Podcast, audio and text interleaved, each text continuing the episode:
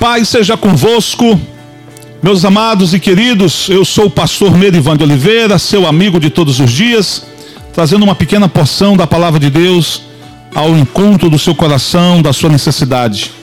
Que Deus possa desde já abençoar você grandemente, abençoar todas as áreas da sua vida, abençoar sua família.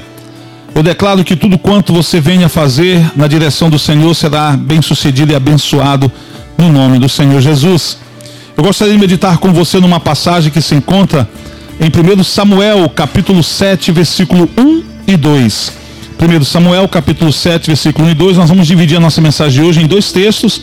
Primeiramente, eu vou falar desse texto e depois nós estaremos lendo um outro texto é, na segunda carta, segunda carta, não, segundo livro, desculpe, de Samuel, capítulo 6, versículo 10 e 11. Então vamos lá, 1 Samuel, capítulo 7, versículo 1 e 2 diz o seguinte: então os homens de Kiriat e Jearim foram buscar a arca do Senhor. Eles a levaram até a casa de Abinadab, numa colina, e consagraram seu filho Eleazar para tomar conta da arca do Senhor. A arca permaneceu em Kiriat Jearim por muito tempo, 20 anos no total. Durante esse período, todo Israel lamentava à espera de alguma ação do Senhor. Vamos entender melhor esse texto, vamos entender melhor essa mensagem que foi lida. A Bíblia nos mostra em 1 Samuel, no capítulo 4, que Israel, em uma batalha contra os filisteus, Israel perdeu a, a princípio 4 mil homens e achavam eles que se trouxessem a arca do Senhor para a frente de batalha, eles venceriam aquela guerra. Então mandaram buscar em Siló a arca do Senhor. E trouxeram de Siló a arca, e juntamente com a arca vieram os filhos do até então sacerdote que havia na época ali, seus dois filhos, Ofni e Finéias, dois homens que estavam sendo preparados para serem sacerdotes, já eram de alguma forma sacerdotes, mas que não levavam a sério a vida com Deus. Quando a arca chegou no arraial de Israel, que havia perdido quatro mil homens na guerra, eles bradaram tão forte que o chão chegou a tremer. E o bradar deles, o gritar de júbilo deles, chegou a colocar medo no exército filisteu que estava um pouco distante. E os filisteus até tiveram receio de lutar, conheciam a história do Deus de Israel, sabia como Israel havia sido liberto do Egito com a mão forte de Deus. E temeram por conta disso. Mas alguém no meio dos filisteus motivaram eles a ir para a guerra. E eles foram para a guerra. E no meio dessa guerra, queridos, os filisteus venceram novamente Israel e mataram agora mais 30 mil homens. A arca do Senhor foi roubada. Nós queremos dizer para você que você pode ter um objeto na sua casa que possa ter sido consagrado na igreja. Por mais consagrado e ungido que possa ter sido, esse objeto não vai dar vitória para você. A vitória ela vem do Senhor. Provérbios capítulo 21, versículo 31 diz que o cavalo se prepara para a batalha, mas a vitória vem do Senhor dos exércitos, vem de Deus. Israel perdeu aquela batalha primeiro porque não estava lutando na direção de Deus, porque os sacerdotes que estavam ali não tinham vida com Deus, porque Israel colocou a fé na, na, na arca e não em Deus para vencer aquela guerra. A arca agora foi adquirida, sequestrada, roubada pelos filisteus, que levaram essa arca para o seu território, colocaram dentro do templo do deus Dagon, e toda vez que eles colocavam a arca lá, a imagem do deus Dagon caía e se prostrava diante da arca. E o Senhor trouxe, queridos, malefícios sobre aquele povo. Levaram aquela arca dali, devolveram, tentando devolver aquela arca para Israel. Os sacerdotes daquela nação dizem: Olha, vocês têm que devolver essa arca para lá, senão vamos estar debaixo de maldição aqui. E levam uma oferta de ouro e fizeram ofertas de ouro, fizeram é, peças né, de ouro na imagem de ratos, de acordo com o que eles criam, e queriam devolver. E aquela arca, querida, ela vai parar então nessa região que nós acabamos de ler aqui para você, de citar para você. A Bíblia diz que ainda 70 homens foram mortos por Deus porque abriram a arca e viram o que estava dentro dela. Então houve um temor, um pavor muito grande por conta da arca do Senhor. A arca representava a presença de Deus. E agora, essa arca é levada até Kiriat Jearim. E ela vai parar na casa de um homem chamado Abinadab e colocam o filho desse homem Eleazar para cuidar da arca do Senhor. E por 20 anos essa arca permaneceu naquela casa. E a Bíblia diz que por 20 anos o povo lamentava à espera de alguma ação de Deus, porque Deus não fez nada. Eu quero aqui dizer para você que o povo de Israel, queridos, não, não tratava, não deveria tratar a arca como um objeto de idolatria. Apesar dela ter sido criada amando de Deus, Deus deu as dimensões de como ela seria construída, mas ela, queridos, em si não era Deus. Ela representava a presença de Deus. Não significava que aonde ela estivesse, Deus estaria. Você tem a prova aqui que 20 anos ela permaneceu na casa de alguém, na casa de Abinadab, e por 20 anos nada aconteceu. Porque não depende, queridos, da arca, mas depende da ação das pessoas. Depende de como as pessoas se comportarão na presença de Deus. Era para eles passarem, olharem a arca, já que a arca representava a presença de Deus, era para eles buscar o Senhor não por causa da arca. A arca seria apenas um sinal. Eles deveriam buscar a Deus de coração. Olhar para a arca e lembrar de Deus.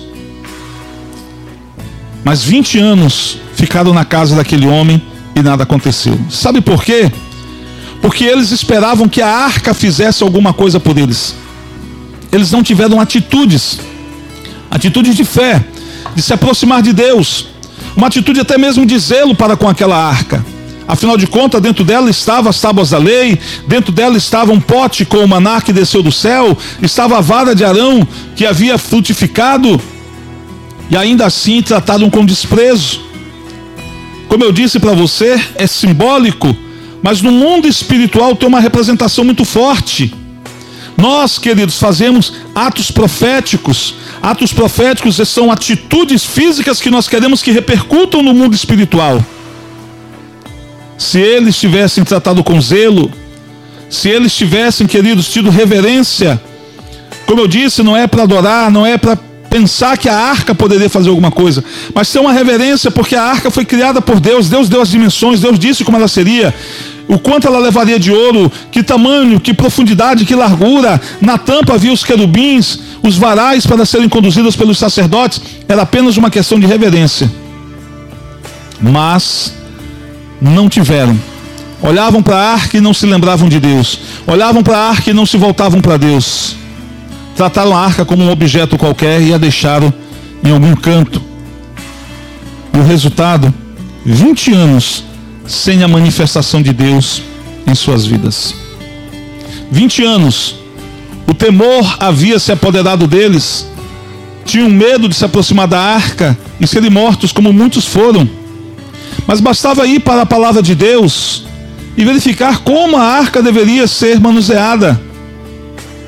E eles então saberiam que a arca, queridos, por si só não poderia fazer nada, volto a repetir, mas que simbolicamente representava a presença de Deus no meio deles. Não era para ser venerada, não era para ser adorada, mas quando se olhasse para ela, era para se voltar para Deus. Agora, quando Davi assume o trono de Israel, Davi então resolve buscar a arca do Senhor. E Davi, em vez de consultar a Deus, consulta princip as principais autoridades que haviam consigo no governo. Eles dizem: o que, que vocês acham da gente trazer a arca para Jerusalém? Ela está lá na casa de Abinadab, em Kiriat Jearim. O lugar dela é aqui, vamos buscá-la. O que, que vocês acham? E todo mundo concordou. Então, Davi falou: se vocês concordam, com certeza Deus vai concordar também. Deveria ser o contrário. Se Deus concordou, todo mundo deveria concordar. Mas Davi se baseou na opinião de pessoas. E mais, foi buscar a arca, queridos, em uma carroça de boi. Dois homens foram separados para conduzir aquela carroça, Uzar e Aiô. E a Bíblia diz que em um determinado momento que eles estavam carregando aquela, aquela arca em cima da carroça, os bois tropeçaram e a carroça ia tombar, ia virar, e eles estenderam as mãos, Uzá estendeu as mãos e tocou na arca para impedir que ela caísse. E na hora que ele tocou na arca, ele morreu. Morreu na mesma hora. Deus estava indignado porque a arca não havia sido feita para ser conduzida em carroças de boi, mas para ser conduzida nos ombros dos sacerdotes. Você vai dizer, pastor, mas que Deus é esse que matou um homem que demonstrou uma atitude de zelo? Queridos, se eles tivessem tocado na arca e o motivo da morte tivesse sido tocado na arca, eles teriam morrido na hora que eles pegaram na arca para colocar em cima da carroça do boi. Aquilo foi, queridos, um sinal de o quanto Deus estava indignado com a nação de Israel, não pela forma como tratavam a arca, mas pela forma como eles tratavam o próprio Deus. E o que era uma grande festa que Davi havia programado se transformou num velório, numa tristeza. Ficaram com medo de continuar a viagem e falaram: o que, que nós vamos fazer? E aí disseram para ele: olha, aqui na, na, no caminho tem um escravo que mora aqui na beira do caminho, chamado Obed-Edom. Vamos deixar a arca na casa dele até que a gente decida o que fazer. E a Bíblia diz então, agora o segundo texto que eu disse para você, segundo Samuel capítulo 6, versículo 10 e 11, diz o seguinte: Então resolveu não transferir mais a arca do Senhor para a cidade de Davi. Em vez disso, levou-a para a casa de Obed-edom, na cidade de Gate. A arca do Senhor ficou na casa de Obed-edom, em Gate, por três meses. E o Senhor abençoou Obed-edom e toda a sua família. Em outras linguagens da Bíblia diz que o Senhor prosperou a casa de Obed-edom. Agora você percebe a atitude, queridos, como ela faz diferença. 20 anos na casa de Abinadab com Eleazar e nada aconteceu. Três meses na casa de um escravo e Deus o prosperou. Quando essa arca foi depositada na casa de Obededon, creio eu, esse homem então passou a ter reverência a Deus. Sabia que aquela arca representava a presença de Deus. Não ousou nenhum momento abrir a arca para ver o que estava dentro. Não ousou nenhum momento conduzir a arca de um lado para outro. Simplesmente a colocou em um lugar, numa posição lá na sua casa, talvez na sala. Eu fico imaginando Eleazar todos os dias, Eleazar não, desculpe, Obed-Edom todos os dias saindo para o trabalho, passando diante da arca, pegando um pano, limpando, se prostrando diante da arca, não para adorar a arca, não para venerar a arca, mas para dizer para Deus, Senhor, Assim como essa arca está na minha casa, que a tua presença esteja conosco também. Assim como ele demonstrou zelo para com aquela arca, ele demonstrava zelo para com o Senhor nosso Deus. E o Senhor viu a atitude daquele homem, o Senhor viu que o coração daquele homem, querido, era voltado para Deus, mesmo sendo um escravo. E Deus então o prospera. Quando Davi sabe, ouve falar o que Deus estava fazendo na casa de Obededon, então ele resolve agora buscar a arca de forma correta. E ele traz a arca então para a cidade santa, onde deveria estar. Mas por três meses, Deus prosperou a vida daquele escravo. Davi viu tanto que Deus fez na vida dele, que deu uma função para Obededon. Ele se tornou, queridos, um dos porteiros da casa de Deus, um dos responsáveis pela segurança da casa do Senhor.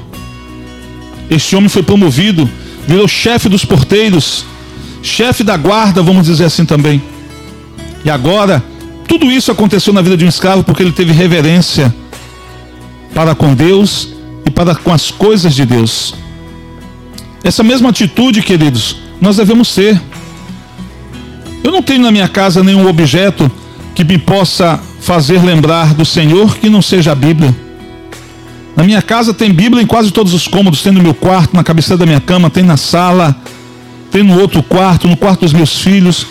Porque quando eu olho para a Bíblia, eu lembro que existe um Deus que me criou, que me deu vida, que foi capaz de dar seu único filho por mim, para que eu pudesse ter uma nova vida e uma vida com abundância.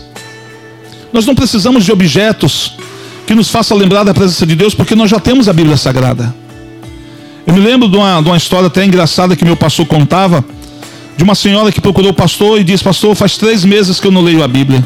E o pastor falou: Por que, minha irmã? Falou: Eu perdi meu óculos e eu estou sem condição de fazer um novo óculos. E eu não consigo ler a Bíblia. A letra é muito pequena. E o pastor falou: Minha irmã, eu também estou sem condição de lhe ajudar no momento para a senhora fazer um novo óculos, mas eu vou correr atrás de um dinheiro para ajudar a senhora. Enquanto isso, Pegue a Bíblia, coloque a Bíblia bem pertinho dos olhos, tente enxergar, tente ver, mas não deixe de ler a Bíblia. Faça um esforço, eu sei que o olho vai arder, mas faça esse esforço. Ela, tá bom, pastor, já que o senhor está pedindo, eu vou, vou pegar minha Bíblia. Faz três meses que eu não leio, mas eu vou pegar minha Bíblia e vou ler. E quando ela pega a Bíblia, para surpresa dela, dentro da Bíblia estava o óculos dela. Três meses que ela não tinha atitude de pegar a Bíblia para ler. Não por causa do óculos. A desculpa virou o óculos. Estava no óculos a sua desculpa. Eu pergunto para você, qual é a desculpa que você tem para dar por não ler a palavra de Deus todos os dias? Para se aproximar de Deus todos os dias pela palavra. Porque quando você ora, você fala com Deus. E você espera a resposta de Deus e, e a maioria das respostas que Deus vai lhe dar está na sua palavra. O que eu preciso já está na palavra de Deus. Eu já recebi, já disse aqui na cidade onde nós estamos, estou há oito anos nessa cidade, Três pessoas usadas por Deus me deram três profecias, e as três profecias se cumpriram. Mas eu não vivo correndo atrás de, de profetas, eu não vivo correndo atrás de pessoas que Deus usa com revelação. Porque o que eu preciso para minha vida já está revelado na palavra de Deus. E se for da vontade de Deus, Ele me revelar algo a mais, Ele levanta alguém, e esse alguém vem até mim e me fala. A Bíblia tem tudo o que nós precisamos.